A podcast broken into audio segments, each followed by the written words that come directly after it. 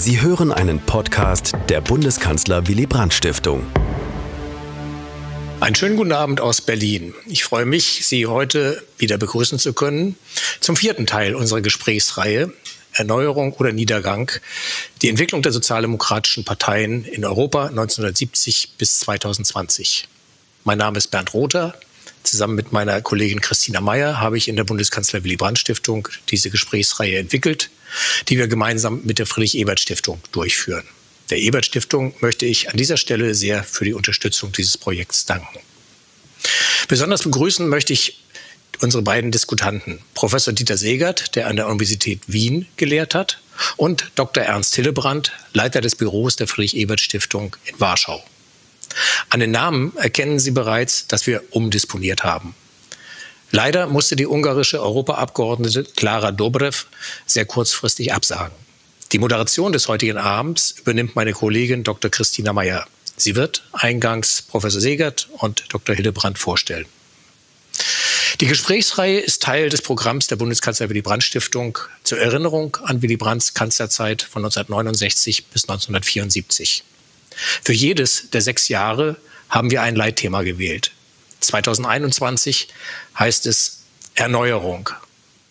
Ab 1989 stellte sich in Ostmitteleuropa die Frage, ob es zu einer Erneuerung, zu einer Renaissance der Sozialdemokratie kommen könne. Für Willy Brandt war dies aus einer Reihe von Gründen von großer Bedeutung. Einer davon war seine schon seit Anfang der 80er Jahre gehegte Hoffnung, dass die Spaltung der Arbeiterbewegung in Sozialdemokraten und Kommunisten überwunden werden könne, dass die osteuropäischen Kommunisten über kurz oder lang den Weg der italienischen Kommunisten nehmen würden, die der alten Ideologie abschworen und allmählich zu einer sozialdemokratischen Partei konvertierten. Heute versuchen wir eine Bilanz zu ziehen, was aus den Hoffnungen auf eine Renaissance der Sozialdemokratie in Ostmitteleuropa wurde und einen Blick in die Zukunft zu werfen. Bevor ich das Wort an Christina Meyer übergebe, möchte ich noch auf die nächsten Termine unserer Gesprächsreihe hinweisen. Am 27. Mai gehen wir der Frage nach, welche Zukunft sozialdemokratische Konzepte in einer veränderten Weltordnung haben. Und zum Abschluss der Reihe werden am 17. Juni Christina Morina, Hubertus Heil und Herfried Münkler einen Ausblick auf die Chancen der Sozialdemokratie versuchen, indem sie sich der Ausgangsfrage unserer Reihe stellen. Erneuerung oder Niedergang der Sozialdemokratie. Ein Hinweis noch zum Ablauf der Debatte. Wir freuen uns auf Ihre Fragen, die Sie über den Chat bei YouTube oder via Twitter einbringen können. Nun wünsche ich Ihnen und uns ein interessantes und aufschlussreiches Gespräch. Ja, vielen Dank, Bernd Rother. Auch von mir ein ganz herzliches Willkommen, vor allem an unsere beiden Gesprächsgäste, die ich Ihnen jetzt ein bisschen ausführlicher vorstellen möchte.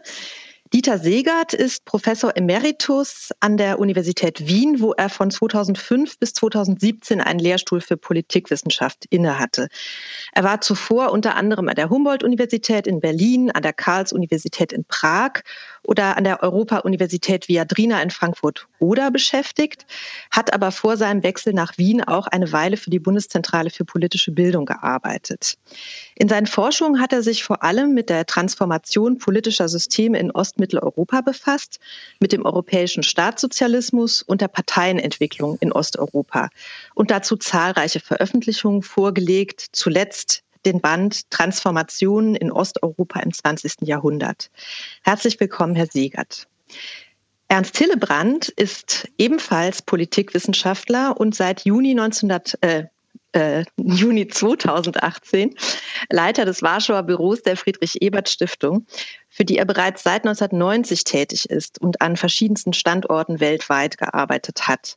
Vor Warschau war er auch Leiter der Büros der FES in Rom, Paris und London hat aber auch zeitweise das Mittelosteuropa-Referat der Stiftung in Berlin sowie das Referat Internationale Politikanalyse geleitet und hat dort unter anderem die Online-Zeitschrift Internationale Politik und Gesellschaft IPG herausgegeben.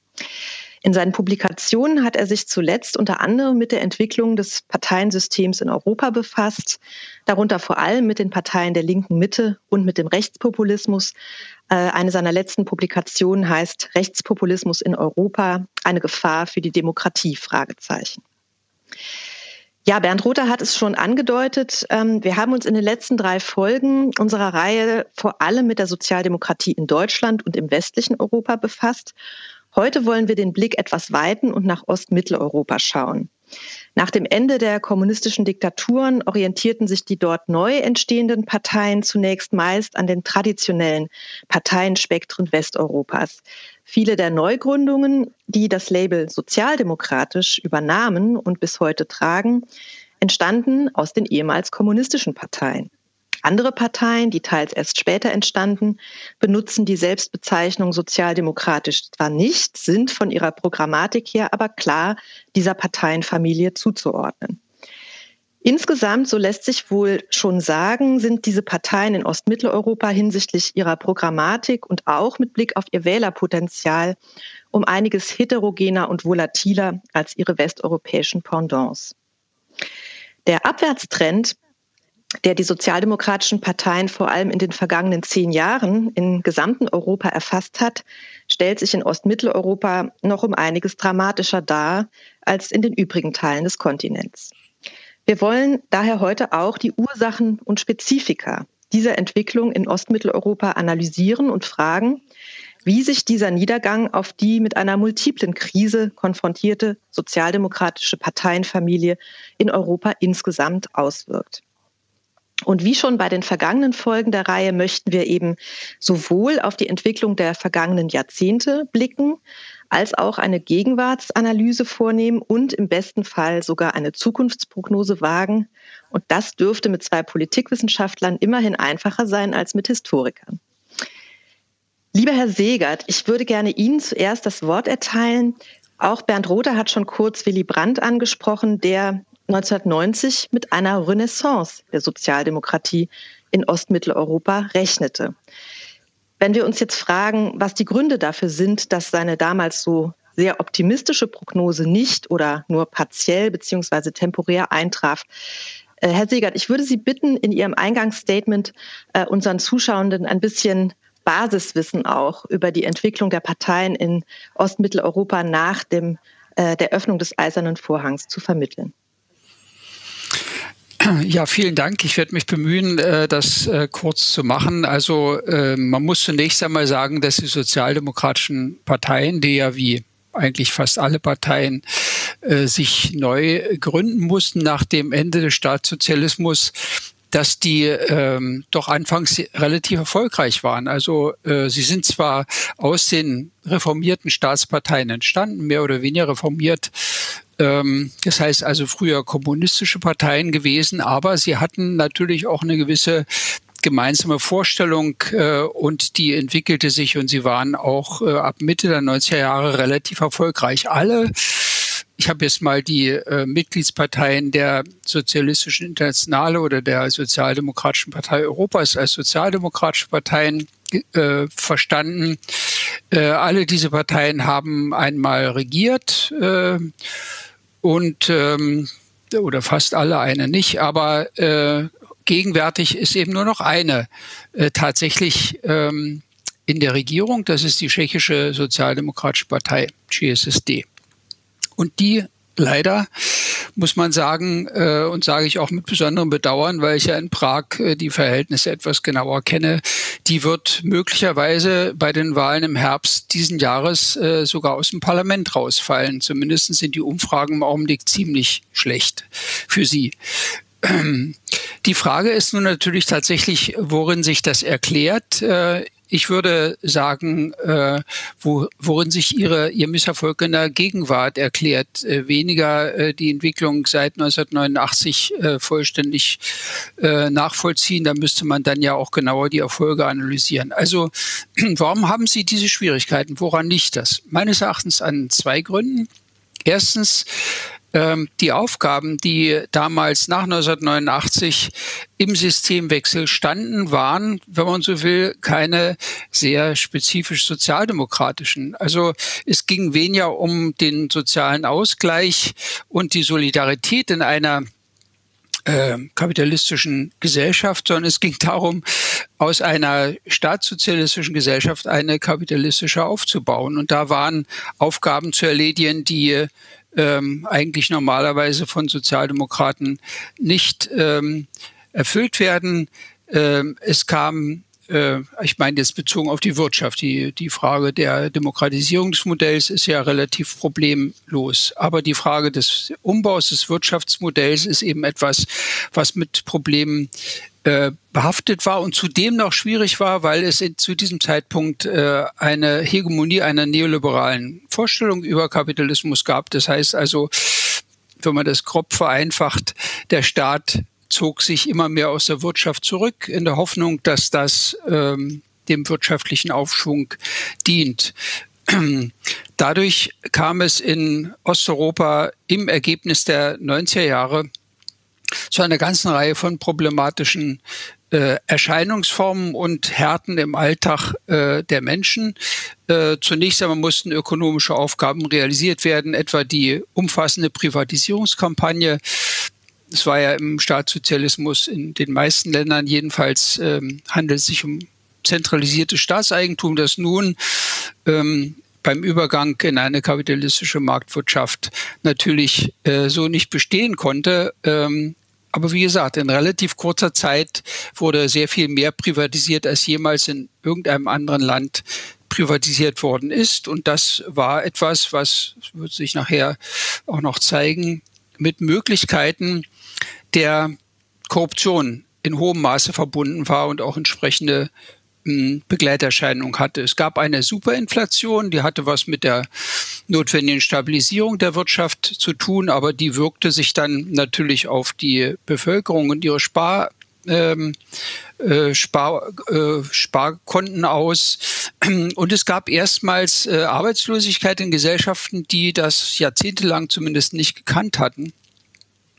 Äh, dazu kam dann noch, dass ähm, der Prozess, der ja von allen angestrebt wurde, die äh, Integration dieser Gesellschaften in die europäische Union, äh, gleichzeitig aber auch die Möglichkeit eröffnet hat, ab 2004 beziehungsweise 2007 oder 2013, je nachdem, wann diese Länder beigetreten waren, dass es hier eine sehr große legale Arbeitsmigration von Ost oder Südost nach West ähm, stattfinden konnte. Und die führte dann dazu, ähm, dass eben bestimmte Arbeits, äh, bestimmte Gruppen äh, der Bevölkerung ähm, nach Westeuropa äh, wanderten und dort auch äh, dann natürlich äh, in den Heimatländern fehlten. Das waren natürlich nicht unbedingt nur diejenigen, die in den Fleischfabriken in Deutschland, wie wir das inzwischen noch deutlicher wissen als vorher, gearbeitet haben, sondern äh, auch nicht die auf den Feldern, aber zumindest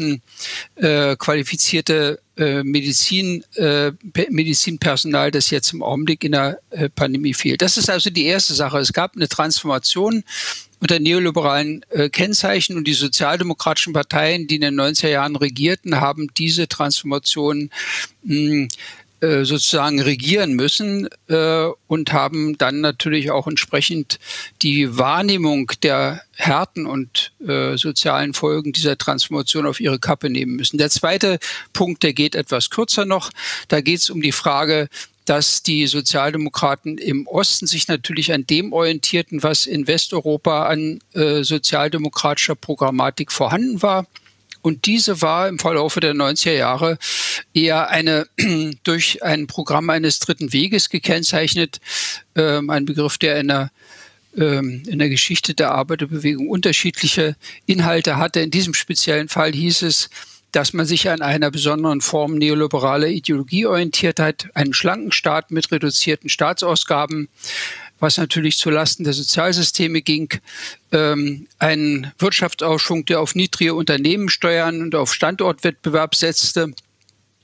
Äh, und man erwartet dann eben ähm, ein, ein Durchtröpfeln, ein Runtertröpfeln des Reichtums, der sich in den oberen Schichten der Gesellschaft äh, anhäufte, was allerdings in Osteuropa ähm, weniger äh, erfolgreich war, dieses Konzept, als woanders. Das Programm scheiterte in Osteuropa deutlicher als im Westen des Kontinents. Und das ist die Ursache meines Erachtens dafür, warum diese Parteien an politischer Zukunft äh, äh an politischer Unterstützung verloren, äh, wobei das übrigens auch nicht nur die sozialdemokratischen Parteien traf, sondern auch die in den 90er Jahren neu gegründeten Mitte-Rechts-Parteien. äh, in den verschiedenen Staaten, die ebenfalls im Verlaufe der 2000er Jahre an Einfluss verloren. Und dann kam es eben zum Aufstieg eines neuen Typs von Parteien, die ich hier mal nationalpopulistisch nenne. Soweit würde ich das erstmal äh, ausführen. Mhm. Ja, vielen Dank, lieber Herr Segert. Sie haben jetzt schon sehr, sehr viele Punkte äh, und Ursachen äh, für die Entwicklung angesprochen, die wir vertiefen können.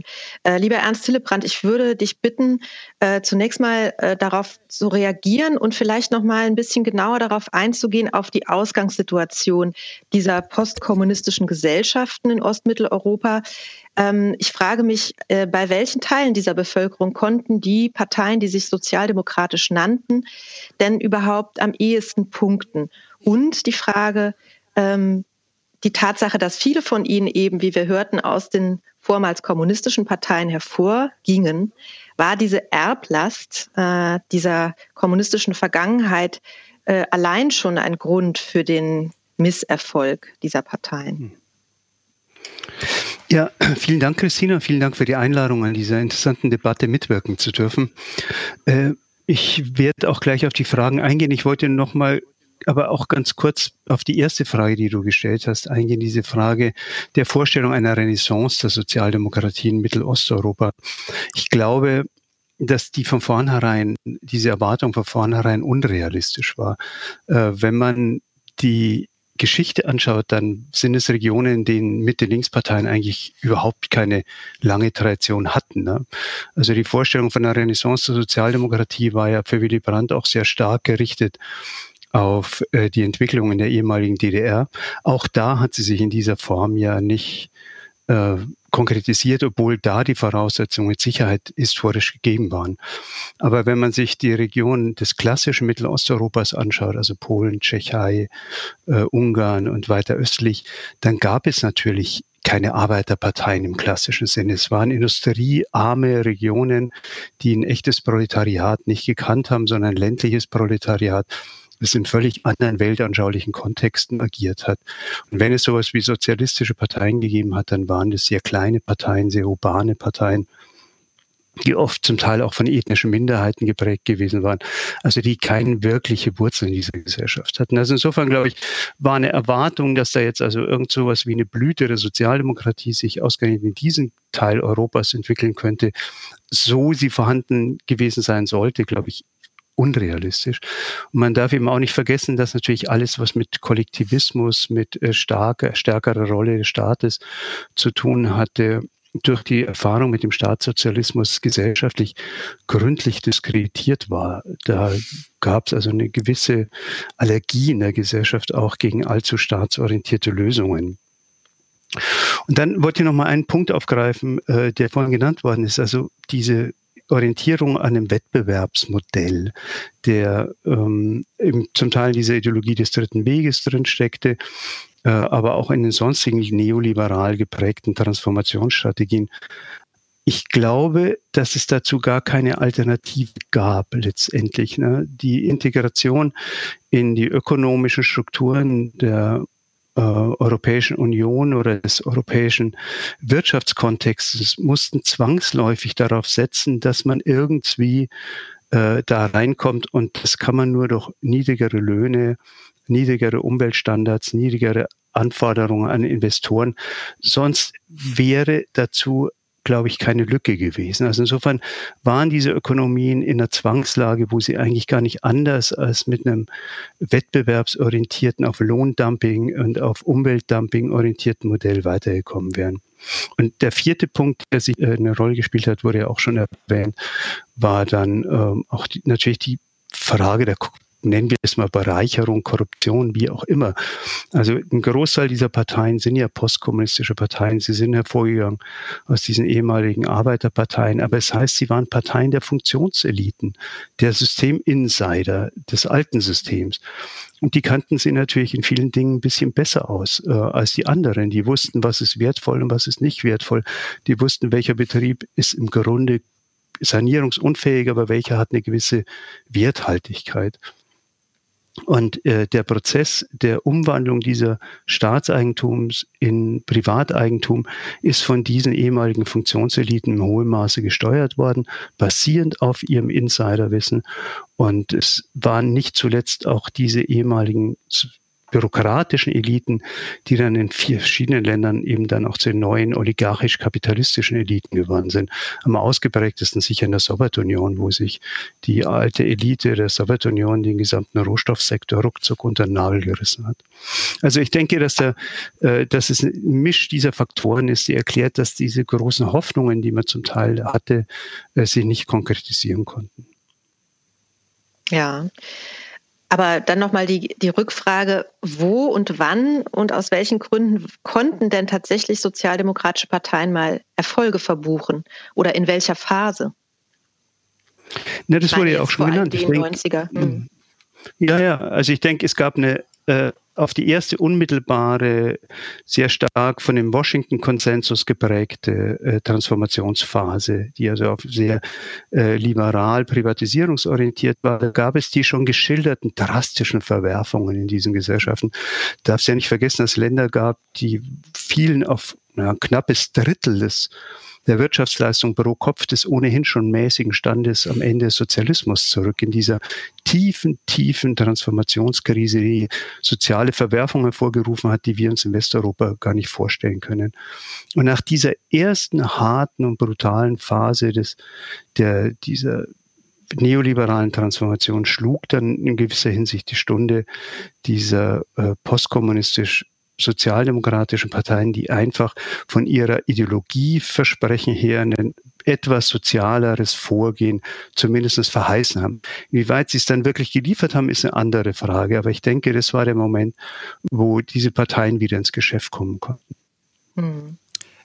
Ähm, vor etwas über ja, bitte, Herr Segert. Ein, einen Moment dazu äh, äh fügen, äh, weil ich glaube, um zu verstehen, äh, was hier stattgefunden hat in diesem kurzen Zeitraum, es sind ja erst drei Jahrzehnte, also dieses erst der Erfolg äh, von Parteien, die nach westeuropäischem Vorbild gebaut worden sind, also ob nun sozialdemokratisch oder christdemokratisch oder anders oder freiheitlich, äh, äh, das, dann kam eben dieser Absturz. Und ich glaube, das hat auch was mit den Erwartungen zu tun, die in der äh, Krise des alten Systems sich entwickelt hatten, äh, in der Bevölkerung, in weiten Teilen der Bevölkerung. Das lässt sich teilweise in Umfragen in einigen Ländern, in denen es sowas gegeben hat, aus der ersten Phase feststellen. Man erwartete eigentlich, dass sowas wie eine Verbindung von sozialen, soziale Sicherheit äh, und äh, hohem Lebensstandard stattfinden würde. Und das hat äh, diese Erwartungen äh, wurden notwendigerweise, würde ich sagen, enttäuscht. Äh,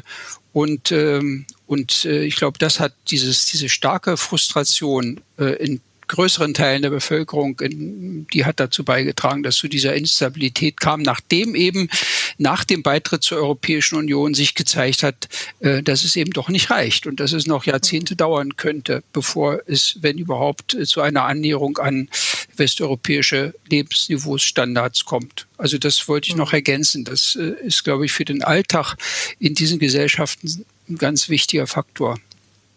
Ja, Michael Ehrke hat vor über zehn Jahren eine, ich würde mal sagen, sehr harte Typologie sozialdemokratischer Parteien in Ostmitteleuropa aufgestellt und kommt da zu dem Schluss, dass neben sogenannten ethnischen oder Clanparteien, wie er sie nennt, äh, neben den postkommunistischen Parteien, die er als Überlebens- und Selbsthilfeprojekte bezeichnet, der vormaligen Funktionseliten und sogenannten Hybrid, äh, postmodernen Hybridparteien, äh, die einen starken, starken Hang zum Neoliberalismus haben. Es es nur eine ganz kleine Zahl von Parteien gibt, die wir als genuin sozialdemokratisch bezeichnen würden aus unserem äh, westeuropa-zentristischen Blick. Ähm, das heißt, ich frage mich, wenn ich, als ich das gelesen habe, habe ich mich gefragt, wie haben diese Parteien damals überhaupt sozusagen in die gesamteuropäische Parteienfamilie gefunden? Sie wurden ja aufgenommen in die entsprechenden Organisationen und Gremien. Ähm, hat möglicherweise der äh, europäische Kontakt, die, die Netzwerke, die man dann knüpfen konnte, diese Parteien auch verändert? Ähm, ähm also ich, ich würde, bitte, ja. Entschuldigung, ja, ich würde, ich würde sagen, dass ähm, ähm, dass das natürlich wirklich eine etwas harte Typologie ist, wie das bei solchen Typologien immer ist. Ähm, zunächst einmal waren diese Parteien natürlich auf der Suche äh, und äh, nach Partnern im, äh, im, im, Westen des äh, Landes und da haben sich die europäischen Parteifamilien angeboten. Es ist in einigen Ländern so gewesen, in Rumänien beispielsweise, dass da Parteien äh, von der sozialdemokratischen zur liberalen Partei Familie und umgekehrt äh, gewechselt sind. Also sozusagen aus diesem pragmatischen Gesichtspunkt, man ist jetzt in Europa, man muss irgendwie mit den europäischen Strukturen etwas erreichen, äh, etwas zusammen machen. Aber ich würde ein bisschen positiver noch sagen, dass es natürlich auch Gemeinsamkeiten gibt zwischen mh, hm, dem äh, Staatssozialismus, äh, diesen Gesellschaften, die durch den Staatssozialismus durchgegangen sind und den äh, heutigen osteuropäischen Gesellschaften, Wissenschaften, etwa in der Frage der Industrialisierung. Es hat eine nachholende Industrialisierung gegeben. Also hm, Dr. Hillebrand hat darauf hingewiesen, dass da natürlich ähm, also große äh, Unterschiede und auch Schwächen in der Arbeiterbewegung gab, aber es gab zumindest dann eben Arbeiter äh, und Betriebe und, äh, und eine gewisse industrielle Arbeitsdisziplin. Es gab auch Gewerkschaften. Äh, und im Übrigen, äh, die sozialdemokratischen Parteien haben die sich dann neu gebildet haben und die ihre Legitimation auch daraus bezogen haben, dass man, hm, dass sie aufgenommen worden sind äh, als assoziierte Mitglieder oder als äh, Vollmitglieder in die äh, sozialistische, sozialdemokratische Partei Europas oder in die sozialistische Internationale. Diese Parteien haben dann auch die Beziehung zu den allerdings schwächer werdenden Gewerkschaften äh, oder bestimmten Teilen der Gewerkschaftsbewegung aufgebaut. Also es gab auch diese traditionellen Beziehungen. Äh, und dann gab es natürlich auch ähm, also wie soll ich sagen, Unterstützung äh, bei der Ausarbeitung von Programmen. Also äh, ich glaube, dass die deutschen Parteistiftungen insgesamt äh, auf diesem Feld eine gute Arbeit geleistet haben. Also jetzt äh, die Friedrich-Ebert-Stiftung natürlich eher für die Parteien, die mit der Sozialdemokratie äh, sich verbunden gefühlt haben und die Konrad-Adenauer-Stiftung oder Daumann-Stiftung für die jeweils anderen Parteifamilien. Also insofern ähm, ob man das nun als authentische sozialdemokratische Parteien bezeichnen kann, kann ich jetzt nicht genau sagen. Aber äh, es waren ja auch äh, eine andere Entwicklung, die sich vollzogen hat. Aber es gab zumindest eine Reihe von und gibt eine Reihe von Übereinstimmungen. Nicht? Hm. Problem ist halt nur, dass diese Parteien in den letzten äh, zehn Jahren tatsächlich ähm, sehr stark an Einfluss verloren haben und wie man jetzt wieder, ich würde sagen, aufbauen kann. Eine äh, solche äh, sozialdemokratische Politik in diesen Ländern, denn die brauchen meines Erachtens unzweifelhaft eine stärkere Sozialpolitik und einen, äh, einen stärkeren sozialen Ausgleich. Äh, und dafür stehen nun mal äh, sozialdemokratische Parteien, welcher Art auch immer. Äh, und, und das wird sich nicht von alleine lösen. Also da muss, muss eine politische Auseinandersetzung stattfinden. Mhm. Die Frage ist, auf wen kann man dann eigentlich hoffen dabei? Ja. Sie haben etwas angesprochen. Ich würde gerne Ernst Hillebrand danach fragen, da er da über langjährige Erfahrung verfügt. Ähm, was für Erfahrungen hat die Friedrich-Ebert-Stiftung ähm, in ihren verschiedenen Büros in den von uns behandelten Staaten hier gemacht, äh, im Kontakt mit den dortigen Parteien? Äh, ich denke, dass man auch ausgehend von der Stiftungsarbeit eine Menge sagen kann äh, über Veränderungen der letzten, ich würde jetzt mal sagen, 10 bis 15 Jahre. Naja, zunächst mal gab es natürlich überall ein großes Interesse an der Programmatik der westlichen Parteien. Das hat Michael Erke in seinem ja wirklich brillanten Papier äh, auch nochmal zusammengefasst, dass es ja nicht nur die Sozialdemokratie ein bisschen künstlich war, sondern natürlich auch die konservativen Parteien. Es gab eben auch kein Bürgertum in der klassischen Tradition in dieser Gesellschaft in den meisten Ländern, zumindest nicht als konkret konstituierte Klasse, 1990, äh, die, auf, auf die man sich hätte beziehen können. Also insofern waren wahrscheinlich alle Parteien ein bisschen künstlich und sie haben sich automatisch dann äh, an der Programmatik äh, von westlichen Parteien orientiert. Wobei man im Falle dieser postkommunistischen Parteien auch sagen muss, es gab natürlich auch Reformflügel in diesen Arbeiterparteien, wenn man sie mal so nennen will, die sich sehr genau angeschaut haben, was es ähm, eigentlich an Möglichkeiten gäbe, in einem gesteuerten Transformationsprozess stärkere marktwirtschaftliche Elemente, eine gewisse gesellschaftliche Liberalisierung äh, auch in diesen Ländern einzuführen. Die waren nicht mehrheitsfähig, aber es gab sie und die haben sich mit dem Gedankengut der Sozialdemokratie oder auch des Eurokommunismus natürlich schon in den 80er Jahren auch ein Stück weit auseinandergesetzt. Also es gab Anknüpfungspunkte, würde ich sagen. Ähm, aber dann war es im Wesentlichen, würde ich schon sagen, ein Transferprozess, der sich ja einfügt in den ganz großen Transfer. Das Interessante war ja, dass im Grunde die Funktionseliten der äh, postkommunistischen Länder eine Zeit lang sogar darauf verzichten konnte, eigene Ideen zu haben. Denn sie standen unter so einem massiven Druck, einfach zu übernehmen. Ne? Also wollten sie eine Perspektive haben, in die Europäische Union zu kommen, dann mussten sie den Acquis européen vollständig umsetzen. Das war ein riesiges strukturelles Umbauprogramm, ein institutionelles Aufbauprogramm. Wollten sie Geld vom IMF oder von der Weltbank, dann mussten sie die Struktur des Washington-Konsensus umsetzen. Äh, und wollten sie eine Mitgliedschaft in den Parteienfamilien der Europäischen Union, dann mussten sie halt Programme erarbeiten, die so ähnlich klangen wie die Programme von CDU und SPD, sage ich mal. Ne?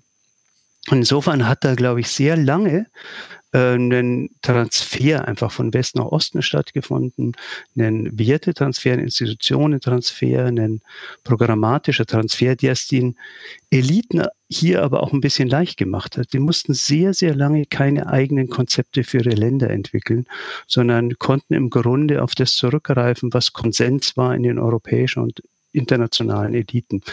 Das Problem ist für viele dieser Parteien erst entstanden, wie alles übernommen war und wie sie dann mit eigenen Ideen für ihr Land und ihre Gesellschaft hätten aus dem Busch kommen müssen. Und da zeigte sich, dass ein nicht unerheblicher Teil der äh, dominierenden Kräfte dieser Transitionsphase eigentlich gar keine so guten Ideen hatten. Und da entstanden meiner Meinung nach auch zum Teil die Lücken, wo dann ähm, Parteien, die sich als Kritiker dieser äh, Entwicklungen positioniert hatten, wie hier in Polen die PIS, äh, dann den Moment gefunden haben, wo sie auch gesellschaftliche Akzeptanz gefunden haben. Also die Nachfolgeerzählung, zu dem wir müssen gute Europäer werden, die hatten die damals etablierten Parteien nicht parat. Und das gilt für die Linke wie für die äh, christdemokratisch-liberal-konservativen äh, Kräfte. Hm. Und wenn wir jetzt auf die Abwärtsentwicklung der letzten zehn Jahre ungefähr schauen, also diese Abwärtsentwicklung, die im Grunde alle Mitte-Links-Parteien und die Sozialdemokratie in Europa erfasst hat, ähm, dann ist diese Entwicklung ja sehr stark verbunden mit neuen Konflikten und neuen Konfliktlinien, über die sehr viel diskutiert wird. Stichworte Migrationspolitik und die sogenannte Flüchtlingskrise natürlich, äh, Multikulturalismus, Identitätspolitik und so weiter. Äh, das ist eine große Frage, aber inwieweit beeinflussen diese Entwicklungen auch die Mitte-Links-Parteien in Ostmitteleuropa. Und da gibt es ja auch einige Tendenzen, die sicher aus unserer Warte ähm, etwas bedenklich erscheinen. Herr Siegert, ich würde Sie zunächst dazu befragen wollen. Also die Entwicklung äh, ist bei uns wahrgenommen worden, sehr stark im Zusammenhang mit, äh, mit der Migrationskrise 2015 und dem, wie diese Parteien umgegangen sind, vor allen Dingen mit dem Beschluss darüber, dass eben äh, Geflüchtete äh, verteilt werden auf die Staaten. Aber ich denke, sie haben äh, diese Tendenzen haben etwas früher eingesetzt, eben ähm, äh, wie gesagt, so mit dem Beginn des, äh, der Mitgliedschaft in der Europäischen Union, äh, auf das wiederum ähm, Bevölkerungsteile sehr viel gesetzt hatten. Und dann gab es diese Enttäuschung, von der ich schon gesprochen hatte. Ähm, äh, es gab äh, außerdem ähm, als sich diese Enttäuschung langsam entwickelt hat äh, und ich würde es auch als krisenhafte Tendenzen im, in, in den neuen Demokratien kennzeichnen, gab es eine Reihe von, von Dingen, die man dann im Laufe der Zeit von hinten natürlich noch deutlicher sehen kann. Beispielsweise äh, die Wahlbeteiligung äh, ist in fast allen Staaten von einem relativ hohen Niveau im Laufe der 90er Jahre äh, zurückgegangen. Äh, ich habe mir das mal angeguckt, teilweise um 20 Prozent. es gab ein paar Ausnahmen, Ungarn und Polen, da war die schon immer relativ niedrig. Aber ähm, ähm, es gab sozusagen ein Zurückziehen aus der Partizipation. Es gab auch äh, Protestbewegungen. Äh, und dann ähm, ähm, kam, war in der öffentlichen Meinung äh, das, was wir vorhin schon besprochen hatten, dieses, diese Wahrnehmung, dass Korruption überall in der politischen Klasse existiert. Äh, eben nicht nur bei den, ähm, bei den Mittellinksparteien, auch bei den Mittelrechtsparteien, eigentlich generell bei denen, die vorher regiert hatten. Äh, und zu einem bestimmten Zeitpunkt, äh, als dann eben die ähm, diese neuen Parteien, die die Probleme aufgegriffen haben, die wir als vielleicht nationalpopulistische Parteien bezeichnen können, als die eben einen Einfluss gewannen, dann haben die das häufig über eine solche Kampagne gegen Korruption gemacht. Ähm, äh, also äh, das war in Polen 2005 so, das war auch äh, in Ungarn ähm, ab 2010 so, ähm, bei den, bei den, im Wahlkampf 2010 so. Da gab es ein ganz großes Thema der Korruption und es ist auch in Südosteuropa äh, anhaltend so, äh, also in Bulgarien und Rumänien. Äh, diese Korruption, die eben im gewissen Sinne verbunden war mit dem Vorhergehen. Natürlich hat die auch was damit zu tun, dass da die bürokratischen Eliten des Staatssozialismus jedenfalls ein kleiner Teil davon sich in dem neuen, äh, in den neuen Systemen äh, hat bereichern können. Ähm, aber es waren durchaus auch äh, Vertreter der der neuen Parteien. Es sind ja auch äh, Menschen aus anderen Schichten gekommen, die mit dem alten System gar nichts zu tun hatten, aber vielleicht in dem alten System bestimmte Funktionen innerhalb auf Betriebsebene oder in der Wissenschaft hatten, die kompetent waren und dann als Unternehmer eingestiegen sind, äh, wie eben beispielsweise Babisch in, äh, in Tschechien, André Babisch. Ähm, also ähm, diese, dieser, dieser Umschwung war sehr stark mit der Vorstellung verbunden, man muss äh, gegen Korruption kämpfen und man muss mit den die, die alten die alten, die neuen alten Eliten sozusagen ablösen. Ähm, also das ähm, war das, was 2005 in Polen passierte, 2010 in Ungarn, 2013 in äh, Tschechien. In der Slowakei ist die Lage noch ein bisschen äh, anders, weil, weil hier schon ab 2006 äh, eine sich selbst als sozialdemokratische Partei definierende äh, Nachfolgepartei ist mehr ähm, sich äh, sozusagen gegen die neoliberale Wirtschaftspolitik des Beginns der 2000er Jahre äh, durchsetzte und mit dem Versprechen eben äh, bestimmte sozialstaatliche Prinzipien wieder durchzusetzen, dann eben einen Einfluss gewann.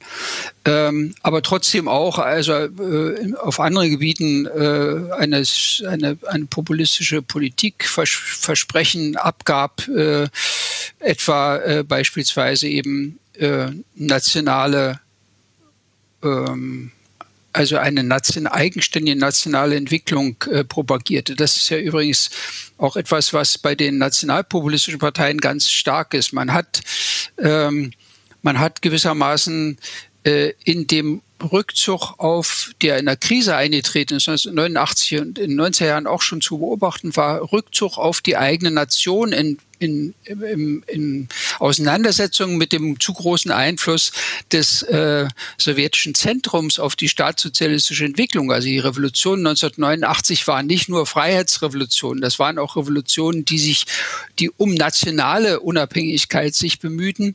Das war natürlich von vornherein ein Problem dann, als diese Staaten oder die Eliten dieser Staaten relativ schnell in die Europäische Union äh, strebten und die Bevölkerung dann mitbekam, dass man natürlich davon Vorteile hatte, aber eben auch bestimmte hm, Prinzipien, die in der EU äh, galten, äh, umsetzen musste. Und man hat dann wie das heute in, bei, bei Orban, also in Fidesz äh, sehr stark äh, ist, aber auch zum Teil in Peace äh, propagiert wird und eben auch in, einer, in anderen Parteien. Man hat gesagt, gegen Brüssel.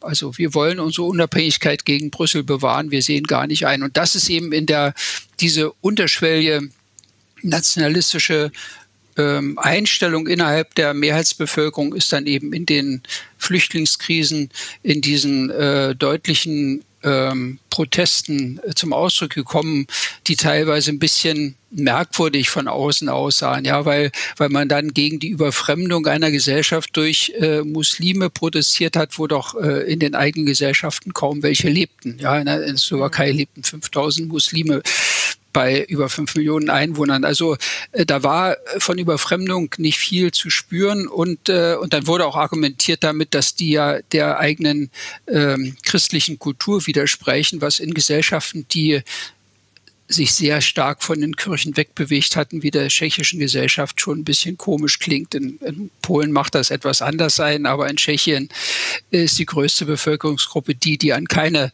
mit keiner Kirche verbunden ist. Also äh, die Angst vor, davor, dass die christliche Kultur beschädigt wird durch die Einwanderung, äh, war schon etwas instrumentalisiert und künstlich. Also das hört sich jetzt fast so an, als mh, hm, ja, würden äh, die nationalpopulistischen Parteien, die Sie genannt haben, also Beispiel Peace in Polen und Parteien, die sich entweder noch als sozialdemokratisch bezeichnen oder äh, oder sich inzwischen anders nennen, buhlen um die Wählergunst vor allem mit nationalistischen äh, äh, Versprechen und sozialpolitischen Verheißungen. Und ich frage mich, ähm, ja, wo ist da überhaupt noch ähm, ja, ein Wählerpotenzial da für das, was wir als klassische Mitte-Links-Parteien bezeichnen würden? Gerade jetzt, wenn Sie das Beispiel ähm, Smer und, und die migrationsfeindliche Politik zum Beispiel ansprechen. Ernst Hillebrand, äh, ich würde dich bitten, das zu ergänzen, vielleicht auch mal äh, noch ein ähm, bisschen genauer auf das Beispiel Polen einzugehen. Ja, danke. Naja, also ich glaube, dass die Frage, so diese soziokulturelle Konfliktachse, von der ich ja überzeugt bin, dass sie eigentlich der entscheidende Problemfaktor für die westeuropäische Sozialdemokratie ist, dass der in Osteuropa oder Mittelosteuropa auch existiert, aber er hat halt eine andere Ausprägung. Wie schon gesagt worden ist, es ist nicht so sehr stark verbunden mit der Frage der Auswirkungen von Zuwanderung von außerhalb Europas, was natürlich klar auch eine stark religiöse Komponente hat, äh, die sind hier nicht präsent. Die stehen sozusagen nur als Schreckgespenst ähm, äh, an der Wand, die man also jederzeit zitieren kann. Und äh, das, was wir eben auch erlebt haben am islamistischen Terrorismus und so weiter, das hat natürlich gewisse Auswirkungen auch auf die Gesellschaften hier gehabt, die das wahrgenommen haben. Aber das ist eben anders als bei uns, wo es sich, glaube ich, um eine ganz äh, tiefgehende Konfliktachse handelt, nicht die, der zentrale Punkt. Dennoch gibt es ein bisschen ähnliche Konfliktkonstellationen wie in Westeuropa, wenn man das Ganze als einen Konflikt zwischen Kosmopoliten und Kommentaristen begreift. Also auf der einen Seite eine Bevölkerungsgruppe, die sehr stark äh, transnational orientiert ist, auf internationale Lösungen orientiert ist, die nationalstaatliche Demokratie im Grunde für eine 19. und 20. Jahrhundert Lösung hält äh, und äh, ihr Heil politisch, gesellschaftlich, kulturell eigentlich in äh, Internationalisierungsprozessen sucht. Und auf der anderen Seite einen Bevölkerungsteil, der eben noch sehr stark lokal sich engagiert fühlt, verwurzelt fühlt, der im traditionellen Nationalstaat eigentlich den zentralen Werte äh, und politischen Handlungsrahmen sieht. Und dieser Konflikt ist in Mittelosteuropa natürlich genauso da wie bei uns. Und der artikuliert sich dann halt um so äh, Konfliktthemen wie die Rolle Brüssels, wie viel Einfluss dürfen diese Brüsseler Apparate eigentlich haben. Aber es ist also ein Teil dieser soziokulturellen Konfliktachse, der auch nicht unähnlich ist wie bei uns. Und es gibt eine zusätzliche Achse, vor allem hier in mehr traditionellen Gesellschaften wie Polen, der um die Frage des, glaube ich, sehr stark um des Menschen- und Familienbilds orientiert ist. Also hier kommen identitätspolitische Fragen, äh, kommt eine wachsende Bedeutung zu. Die Frage des Stellenwerts oder der Freiheitsrechte und Selbstentfaltungs- und Entfaltungsrechte von sexuellen Minderheiten. Dieser Konflikt deren Wertekonflikt ist. Der äh, ist auch in diesen Gesellschaften vorhanden und er wird zunehmend, ist mein Gefühl, von beiden Seiten instrumentalisiert. Das ist einfach ein wunderbares Mobilisierungsthema. Du kannst damit äh, in den liberalen, urbanen Milieus deine Anhänger mobilisieren und du kannst in den ländlichen, konservativen Milieus, in den stark immer noch von traditionell christlichen Vorstellungen geprägten Gegenden auch die Anhänger mobilisieren. Insofern spielen beide Seiten damit, die linksliberalen Kräfte und die konservativen Kräfte, die versuchen, ihre jeweiligen Anhängerschaften über diese Themen zu mobilisieren. Aber da gibt es einfach einen, ich würde sagen, ganz klassischen Modernisierungskonflikt, der wahrscheinlich vor 30 Jahren in anderen Gesellschaften ganz genauso abgelaufen ist, um äh, die Frage äh, von Familienbild, Geschlechtsidentitäten etc. Ist halt ein bisschen zeitversetzt. Also das spielt mit Sicherheit eine Rolle als soziokulturelle Konfliktachse. Und damit definieren sich ein bisschen weit auch schon die, die Wählermilieus, auf die man zurückgreifen kann. In dem Maße, wie solche Themen eben eine gewisse Relevanz gewinnen, verlieren die linksliberalen Kräfte auch die Zugriffe auf traditional, wertemäßig und kulturell geprägte Milieus. Das gilt für die eigene historische Wählerschaft, insoweit sie vorhanden war, also in Industriearbeitermilieus. Es gilt für die durchaus sozial, kulturell eher konservativen Milieus dieser ehemaligen Systemrentner, nenne ich sie mal, der kommunistischen Systeme. Das waren ja jetzt keine äh, sehr ausgeprägt liberalen Menschen. Ne? Ähm, und dieser, also da, da verliert sich der Zugriff dieser postkommunistischen Sozialdemokratien und äh, sie konkurrieren stärker, glaube ich, mit linksliberalen Parteien oder liberalen Parteien um das Wählermilieu in den Großstädten, um jüngere Menschen, die, deren Weltbild nicht so sehr von dem Priester in der Kirche geprägt wird, sondern von den Netflix-Serien. Und das ist ein Prozess, den man natürlich in Polen ganz genauso beobachten kann wie woanders auch. Ähm, also insofern bewegen sich diese Sozialdemokratien hier tatsächlich auch in so ein bisschen elektoralen Vakuum. Nicht unähnlich, äh, muss man ja sagen, wie die westeuropäischen Sozialdemokratien, die ihre traditionellen Arbeitermilieus verlieren und in den linksliberal-bürgerlichen Milieus nicht so richtig reinkommen, weil es da einfach viel glaubwürdigere, sortenreinere Angebote wie die Grünen zum Beispiel gibt oder die 66 in den Niederlanden. Hm. Ich ähm, frage mich, ob dann der Generationenwandel, der unvermeidliche, vielleicht ein bisschen Hoffnung aufkeimen lässt, was die Sozialdemokratie betrifft, aber äh, auch Beispiel Polen. Ähm, also sozusagen, wenn wir jetzt das urbane äh, Milieu haben, junger Leute, die sich auch für identitätspolitische Fragen interessieren, äh, was ist im Moment deren bevorzugte Alternative äh, zu Parteien, äh, zu den alten Parteien des Mitte-Links-Spektrums? Na, das ist eine interessante Entwicklung. Also klassischerweise haben sich junge Menschen in Polen in den letzten 15 Jahren eher mehrheitlich, wenn überhaupt, war die größte Gruppe eine Selbstidentifikation als rechts. Äh, das hat sich jetzt zum ersten Mal geändert in der Nachfolge dieser Proteste gegen das äh, Schwangerschaftsurteil des Verfassungsgerichts. Zum ersten Mal seit einer sehr, sehr langen Zeit definiert sich äh, die größte Gruppe von Jungwählern in Polen als links. Das ist ein echter, es war ein Schock im Grunde für alle, ne, auch für die Linke, die damit ja gar nicht gerechnet hat. Ne. Äh, und äh, ich denke, das liegt einfach an diesen gesellschaftlichen äh, Liberalisierungsprozessen, die ganz massiv sind in Polen. Es ist eine Gesellschaft, die sich rapide wandelt, die in Europa angekommen ist, die ähm, den auch bei den jungen Menschen natürlich von denselben Kräften der Kopf gemacht wird wie in Westeuropa auch. Ne? Wie gesagt, Netflix als Pass pro Toto im Grunde für Akkulturations- und Sozialisationsmechanismen, die sich zwischen Westeuropa und Mittelosteuropa eigentlich kaum mehr unterscheiden.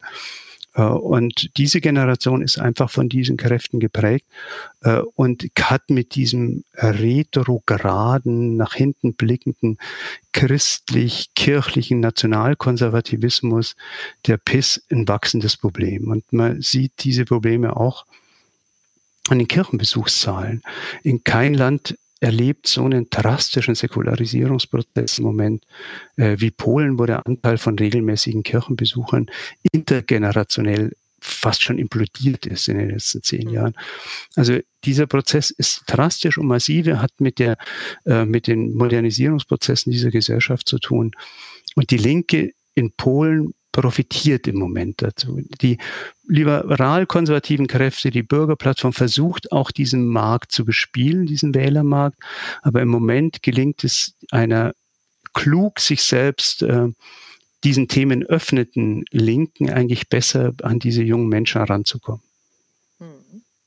Das ist so eine der äh, optimistischsten Aussagen, die bisher in unserer Reihe getroffen wurden. Das ist auch mal was Schönes. Ähm, Bevor ich jetzt äh, wir oder wir zusammen auf die Zielgerade langsam einbiegen, äh, würde ich jetzt mal Bernd Rother fragen, ob es denn inzwischen schon Fragen aus dem Chat gibt oder ob er vielleicht selbst eine Frage hat. Ja, aus dem Chat gibt es bislang keine Frage, aber die Gelegenheit nutze ich gerne, äh, eine eigene Frage von mehreren, die mir auf der äh, Zunge liegen zu stellen. Äh, zum Teil ist sie vielleicht schon beantwortet, aber ich will sie noch mal äh, zuspitzen. Warum viel in den letzten Jahren und fällt, nach meiner Beobachtung, ist immer noch den ostmitteleuropäischen Sozialdemokratien so schwer, eine sozialpolitische Forderung, ein sozialpolitisches Programm äh, aufzustellen, was mit der Politik von der PiS oder Orban konkurrieren kann, die ja das Kümmern um die Benachteiligten zu ihrem Slogan machen. Und dies zu kombinieren mit der Propagierung europäischer Werte und damit einen Brücken, äh, eine Brücke schlagen zu können. So wäre meine Hoffnung zwischen den äh, urbanen, jüngeren Schichten und denjenigen, die außerhalb der großen Stadt, Städte leben und denen es wichtiger ist, dass man zum Beispiel Kindergeld, Familienunterstützung bekommt, als die Gleichstellung von Homosexuellen. Warum fällt es so schwer, eine derartige Brücke zu bauen? Vielleicht erst Darf ich darauf? Dazu. Mhm, ja, gerne. also ähm, ich meine, das ist eine, das ist natürlich eine wirklich interessante und schwierig zu beantwortende Frage, aber ähm, ich finde auch, dass man die, äh, die Frage nach, nach dem sozialen Programm äh, schon auch noch stellen muss, äh, wobei ich äh, da ein bisschen ähm, auch nochmal auf die Geschichte äh, verweisen muss, äh, dass die sozialdemokratischen Parteien eben, als sie an, in der Regierung waren, ähm, sozialpolitische Fragen äh, nicht besonders in den Vordergrund geschoben haben. Denn nur dadurch war es ja möglich, äh, also ebenso wie die natürlich die liberalen, bürgerlichen, konservativen Parteien, das ist ja klar, äh, bei denen hat man es ja auch nicht anders erwartet. Aber nur dadurch war das möglich, dass Peace mit seinem äh, guten und umfangreichen Kindergeld äh, für alle äh, polnischen Familien äh, dann einen so großen nachhaltigen Erfolg erzielen konnte. Ähm, aber ich denke, ähm, zukünftig spielen diese Fragen natürlich auch eine Rolle, weil, weil die Schichten, die eben gut beschrieben worden sind, auch als diejenigen, die vielleicht äh, hoffen lassen, ähm, sind ja nicht, sind ja keine Mehrheiten. Also man, man kann damit äh, keine Mehrheiten gewinnen und die bräuchte man dann natürlich schon, wenn man äh, weiter regieren will. Ähm, ich habe gesehen, dass die tschechischen Sozialdemokraten, äh, die leider im Augenblick in einer schwierigen Situation sind, ähm, ein Programm für die Zeit nach Corona formuliert haben, wo eben auch solche sozialpolitischen Fragen eine Rolle spielen. Und eine ganz, eine wichtige Frage, die für Osteuropa insgesamt oder Ostmitteleuropa besonders wichtig ist, auch eine Rolle gespielt hat, nämlich die Frage der Abhängigkeit äh, von den äh, von von den Wirtschaftsstrukturen. Ja, man ist ja gewissermaßen nicht allein zum Kapitalismus gekommen, sondern eine periphere Lage dieses Kapitalismus in eine Randlage sozusagen gekommen, abhängig von, äh, von dem, was in den Hauptländern passiert. Ähm, die tschechische Sozialdemokratie hat äh, gesagt, sie ist dagegen, dass die Kosten der äh, Überwindung der äh, wirtschaftlichen Schäden der Corona-Krise äh, vor allen Dingen von den Arbeitnehmern getragen werden und dass man äh, demzufolge also äh, Steuern äh, auf die auf die reicheren Schichten Unternehmen äh, legen muss, um hier die Kosten äh, gerecht zu verteilen. Äh, und Sie haben auch gesagt, dass man, und das wäre jetzt auch so ein bisschen die Frage der Abhängigkeit, dass ähm, Krankenhäuser äh, nicht weiter privatisiert werden sollen, und dass denn, wenn dann Gewinne erwirtschaftet werden, diese jedenfalls nicht aus dem Lande fließen. Das verweist eben auf eine Sache, die in Ungarn auch eine große Rolle gespielt hat, nämlich dass der wirtschaftliche Aufbau äh, nach 1989 äh, sehr stark auch äh, zu einer Abhängigkeit von großen westeuropäischen und internationalen Konzernen geführt hat und wir, Sie erinnern sich vielleicht daran, Orban hat zu einer seiner ersten Maßnahmen war, dass er die Steuern für große Handelsketten und für Banken, die im Übrigen ja in Osteuropa sehr stark von Banken aus Westeuropa, in diesem Falle waren es österreichische Banken, äh, äh, bestimmt werden, die Steuern auf Banken sozusagen eine, eine besondere Abgabe zu erhöhen. Und das war auch einer der Gründe, warum er Unterstützung gefunden hat. Ich weiß nicht ganz, warum Sozialdemokraten nicht auch in diese Richtung gehen können. Ähm, ob sich das und inwiefern man das dann verbinden kann mit der Mobilisierung von äh, Menschen, die sich mit europäischen äh, die europäischen Werten folgen und äh, sozusagen Modernisierungsgewinner sind, kann ich nicht äh, so ganz vorhersagen, weil bis jetzt natürlich, wenn Proteste in den Ländern stattfinden äh, und daraus eben bestimmte politische Parteien entstehen, sie vielleicht im Unterschied zu dem, was in Polen gerade passiert mit der stärkeren Anziehungskraft der Linken, sie meistens mehr in Richtung auf liberale Parteien gehen. Ja, also äh, die zum Beispiel in Rumänien die Union zur, äh, zur Rettung Rumäniens, ja, die jetzt bei den letzten Wahlen äh, 15 äh, Prozent etwa bekommen hat, die ist aus solchen Protesten entstanden. Oder ähm, die Piraten in Tschechien, das ist auch eine Partei, die, äh, die sehr stark an Einfluss in den Städten gewinnt. In Prag regieren sie ja praktisch. Äh, in, in Brno sind sie in der Stadtregierung mit drin und sie werden, gehören zu den Gewinnern der nächsten Wahlen, jedenfalls wenn die Umfragen so bleiben, wie sie sind. Aber das sind sehr stark eben gerade diese Kräfte, die auf moderne Werte und, äh, und liberale Politik setzen und eben wahrscheinlich nicht so sehr in der Lage sein werden, das zu verbinden mit sozialen, äh, mit sozialer Solidarität und, und der Berücksichtigung von Interessen von breiteren Bevölkerungsschichten, die, äh, die stärker benachteiligt sind bis jetzt. Hm. Ernst, möchtest du das gerne noch ergänzen? Ja, ja, mhm. also ich habe mal mit einem polnischen Politiker gesprochen, der Regierungsverantwortung getragen hat in diesen Jahren und der sagte, also wie wir an der Macht waren, hatten wir das Geld nicht für Sozialpolitik und die PO hatte dann kein Interesse an Sozialpolitik. Ich glaube, dass das nur die halbe Wahrheit ist, das stimmt sicherlich. Aber ich glaube, man muss einfach, das liegt zum Teil einfach schlicht an der Genesis dieser Parteien. Es waren Elitenparteien. Äh, das waren nicht unbedingt die Parteien der Transformationsverlierer. Und weil sie keine authentische sozialdemokratischen Parteien waren, waren sie halt auch nicht in dem Maße eingebunden in so einen Geflecht von anderen äh, gesellschaftlichen Kräften, die so eine Partei dann halt auch auf Kurs halten. Also gewerkschaftliche Milieus und äh, sozial rückgekoppeltes zivilgesellschaftliches Milieu. Das war ja in dieser Form, wie wir es aus der Parteiengeschichte der westlichen Sozialdemokratie kennen, nicht in dem Maße gegeben. Äh, und dann war eben Sozialpolitik für diese Parteien nicht so wichtig. Und der dritte Weg als Ideologie kam eben da gerade wunderbar gelegen, denn er hat eigentlich dieser Politik noch den Segen äh, des amtlich sozialdemokratischen oder Mitte-linksmäßigen oder progressiven gegeben. Aber ich glaube, dass ähm, diese Lektion jetzt schon gelernt ist, ist mein Eindruck.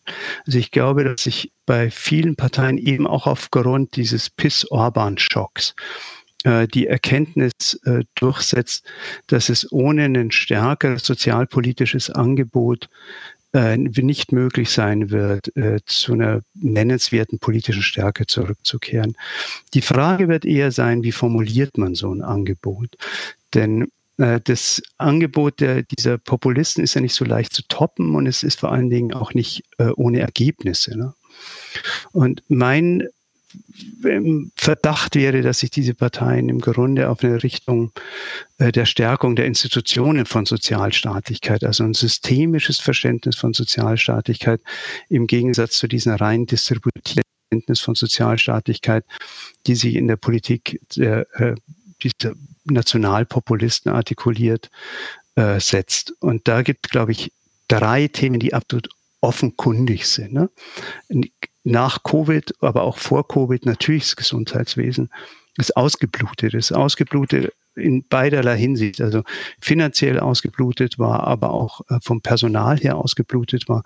Es gab einen massiven Brain Drain, also einen drastischen Verlust von Humankapital in diesem Sektor Richtung Westeuropa.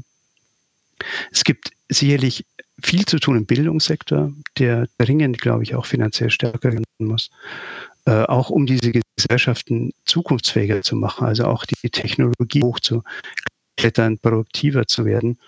Und ich glaube, das Thema des Wohnraums in den Städten wird ähnlich wie in Westeuropa äh, eine der großen sozialen Fragen der nächsten zehn Jahre werden. Und da sollten sich diese Parteien dringlich positionieren äh, mit einem stärkeren Angebot. Aber wenn sie das machen, ich sehe dazu eine gewisse äh, Neigung, diese Themen ernst zu nehmen, dann können sie natürlich auch in Konkurrenz treten äh, mit den Versprechungen des Nationalpopulismus, die zunehmend, muss man auch sagen, ein bisschen an Glanz verlieren. Hm. Ja, das macht Hoffnung. Äh, Bernd Rother, äh, wir haben vielleicht noch Zeit für eine Frage. Entweder eine aus dem Chat oder eine Frage von dir. Ja, da der Chat mir keine Konkurrenz macht, habe ich das Monopol und stelle die Frage, gibt es eigentlich einen europäischen Debattenraum oder laufen die Debatten in West- und in Osteuropa im Wesentlichen unterschiedlich? Äh, das heißt, äh, werden identitätspolitische Fragen, aber dann auch Fragen der Staatsverschuldung äh, so intensiv debattiert wie hier in Osteuropa oder sind es ganz andere Themen, die die politische Agenda dominieren? Herr Segert, möchten Sie darauf antworten? Naja, ich, ich wollte äh, zuerst mal noch etwas sagen, was mit diesem gemeinsamen Anliegen vielleicht etwas zu tun hat. Sie sagen völlig richtig, der Debattenraum, ähm, das wäre ja natürlich auch etwas, was man im Rahmen der äh, sozialdemokratischen Institutionen ähm, pflegen oder anschieben könnte. Ähm, aber ich meine, es gibt auch Fragen, die, äh, wo ich denke, dass die westeuropäischen Sozialdemokraten jetzt äh, oder auch andere westeuropäische Parteien durchaus im Sinne eines äh, sozialen Europas ähm, aktiver werden könnten. Ich meine, es ist ja in der Öffentlichkeit sichtbar geworden, dass die Schwäche des Gesundheitswesens in den Ländern Osteuropas eben auch was mit dem zu tun hat, dass wir sehr stark auf die Kräfte aufbauen, die aus den Ländern zu uns kommen. Ja, also die Ärzte, äh, die Krankenschwestern, die, das Pflegepersonal in Österreich zum Beispiel, äh, weiß ich das, ich habe da lange gelebt, waren slowakische äh, und rumänische Pflegerinnen sehr stark in der Altenbetreuung tätig, der 24-Stunden-Betreuung. Und die Frage ist doch, ähm, also ob wir was die Arbeitsbedingungen dieser Kräfte anbetrifft, beispielsweise so ähnlich wie leider die letzte äh, österreichische Regierung dann eben äh, den, die populistischen äh, Tendenzen in der eigenen Bevölkerung unterstützen, indem sie sagen, naja, wenn die Kinder haben, dann kriegen die normalerweise natürlich als Arbeitende in Österreich Kindergeld. Aber wenn sie dann in, die Kinder in Rumänien oder in der Ukraine oder in der Slowakei sind, dann haben die, brauchen die ja viel weniger Geld. Also kriegen die dann auch weniger Kindergeld als bei uns. Oder ob man eine andere Art von Argumentation nimmt, indem man sagt, das sind ähm, Arbeitende, die, die uns nützlich sind und wir sollten uns auch um ihre Arbeitsbedingungen kümmern. Also beispielsweise, wie es ja dann in der Corona-Krise um die Beschäftigten in der Fleischindustrie ge ge gegangen ist. Äh, das sind ja auch Aufgaben, die wir gewissermaßen für die Arbeitenden aus den osteuropäischen Ländern erfüllen könnten. Man könnte ja auch überlegen, ob man gemeinsame Strategien für die Entwicklung ähm, des Gesundheitswesens findet und nicht immer nur äh, gewissermaßen sagt, also was uns nutzt, das fördern wir und was uns nicht nutzt, äh, das interessiert uns dann nicht. Ja, also in diesem Sinne eine, eine, gemeinsame, eine gemeinsame europäische Politik auf solchen Gebieten zu entwickeln, äh, aus denen dann tatsächlich ähm, auch äh, über den privaten Nutzen, die die Menschen natürlich haben, wenn sie bei uns arbeiten, hinaus, äh, also einen gemeinsamen Nutzen für die west- und osteuropäischen Gesellschaften erwächst. Das, das wäre für mich eine ganz wichtige ähm, Aufgabe äh, einer sozial ausgleichenden Politik, die die Sozialdemokratie wahrnehmen könnte. Hm. Ja, Ernst, wie würdest du zum Abschluss die äh, gesamteuropäische Perspektive beurteilen? Gibt es da auch Grund zum Optimismus? Ja, also ich würde sagen, es gibt natürlich einen gesamteuropäischen Debattenraum. Also erstens durch die ähm, Systeme, die in Brüssel geschaffen worden sind. Also irgendwie Europaminister, glaube ich, in Europa treffen sich jede Woche irgendwie, also jetzt sagen wir vor Corona-Zeiten. Also das Ausmaß des gegenseitigen Kennens äh, in den politischen Funktionseliten ist drastisch gewachsen in den letzten 20 Jahren, würde ich sagen. Äh, und Brüssel schafft einfach einen vergemeinschaftungsinstitutionellen Rahmen, der ganz massive Auswirkungen hat. Es gibt auch, glaube ich, in der öffentlichen Meinung eine konvex mal so sagen darf. Also wenn ich mir anschaue, was Chespospolita oder Gazzetta Viborgia an Themen featured auf ihrer Webseite, wenn ich mir dann anschaue, was La Repubblica und El País und äh, Le Monde und die Süddeutsche bringen, da ist da absolut kein Unterschied mehr. Es ist zum Teil eher erschreckend, wie also absolut ein lawinenförmig im Grunde genommen in diesen kosmopolitischen Milieus mittlerweile die Diskussionsprozesse fast schon weltweit ablaufen. Ne? Äh, also insofern glaube ich, es gibt ganz klar einen wachsenden Interdependenz- und, und Resonanzraum quasi zwischen äh, den politischen und äh, kulturellen Funktionseliten.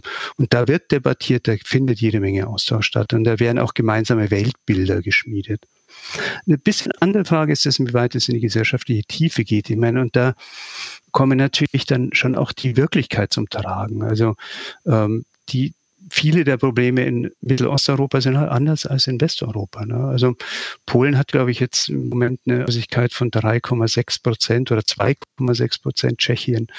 Äh, in Italien im Süden liegt die bei jungen Menschen bei 40 Prozent. Äh, die Staatsverschuldung in Polen ist unter 50 Prozent, die Staatsverschuldung in Griechenland ist irgendwas bei 180 Prozent. Also es gibt dann immer noch eine gewisse Wirklichkeit, auch eine ökonomische, eine soziale, die dann in Europa halt dann oft auch erstaunlich und beunruhigend unterschiedlich ist. Ne? Und da finde ich, gibt es eigentlich eine der interessantesten Tendenzen in den letzten Jahren. Es ist dadurch, dass die Länder Mittelosteuropas im Grunde genommen die weit bessere ökonomische Performance haben seit zehn Jahren im Vergleich zu dem, die, vor allem der Südschiene des Euro ist, habe ich das Gefühl, dass hier so ein gewisser Ausgleich allmählich stattfindet. Also dass die Funktionseliten Mittelosteuropas nicht mehr sich selber so in der Nehmerperspektive sehen.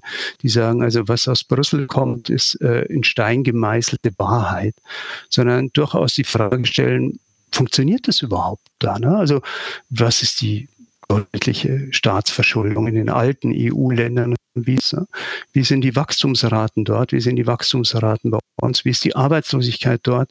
Wie ist die Arbeitslosigkeit bei uns? Und dass man da im Grunde genommen möglicherweise, es mag sich auf eine gewisse Art und Weise auf eine unangenehm pathologischen, wie auch immer man es nennen will, Form, äh, zum Teil mit so ein bisschen breiten Auftritt von Orban oder anderen Leuten artikulieren. Aber es findet meiner Meinung nach im Moment eine gewisse Ausgleichsbewegung statt, Mittelosteuropa sich dessen bewusst wird, dass sie eigentlich in vielerlei Hinsicht eine ziemlich, ziemlich gute Performance hingelegt haben in den letzten 15 Jahren und dass sie sich unbedingt von diesen alten westeuropäischen Eliten nicht mehr unbedingt alles sagen lassen müssen. Mhm. Und das finde ich eigentlich eine der vielversprechendsten Entwicklungen. Denn nur wenn der Dialog auf Augenhöhe stattfindet, wenn man auch anerkennt, was diese Gesellschaften in diesen drastischen Transformationsprozessen letzten Jahren geleistet haben, wird man vielleicht auch zu einem äh, entspannteren Verhältnis und zu einem offeneren Umgang und einem offeneren Austausch auch auf äh, der Wertebene, der Policy-Ebene und der gemeinsamen Politik kommen können.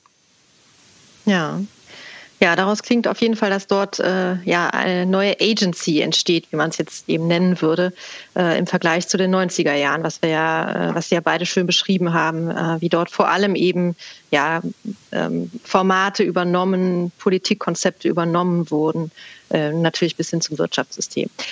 Ja, wir haben jetzt einen sehr breiten Bogen geschlagen und ich kann nur sagen, ich habe sehr viel gelernt. Äh, vielen Dank Ihnen beiden für dieses sehr, sehr interessante und spannende Gespräch. Und ich übergebe jetzt nochmal zum Schluss ganz kurz an Bernd Rother, ähm, der Sie nochmal auf die Veranstaltung der, äh, des kommenden Monats hinweisen wird. Ihnen allen einen schönen Abend von meiner Seite schon mal. Vielen Dank. Ja, auch von meiner Seite vielen Dank für diese interessante Diskussion und wir werden sehen, ob die Sozialdemokratie in Ostmitteleuropa das, was als Chancen aufgezeigt worden ist, äh, dann auch nutzen wird. Die nächsten Jahre werden es erweisen. Vielen Dank an Ernst Hillebrand und Dieter Segert für die Debatte. Vielen Dank an Christina Meyer für die Moderation. Wir sehen uns wieder am 27. Mai, wieder um 18 Uhr. Dann werden die Politikwissenschaftlerinnen Sherry Berman von der Columbia University New York und Michael Zürn von der FU Berlin erörtern, ob die Sozialdemokratie wieder eine globale Attraktivität erlangen kann. Nun wünsche ich Ihnen einen schönen Abend. Bleiben Sie gesund. Dies war ein Podcast der Bundeskanzler Willy Brandt Stiftung. Für mehr besuchen Sie uns auf www.willy-brandt.de.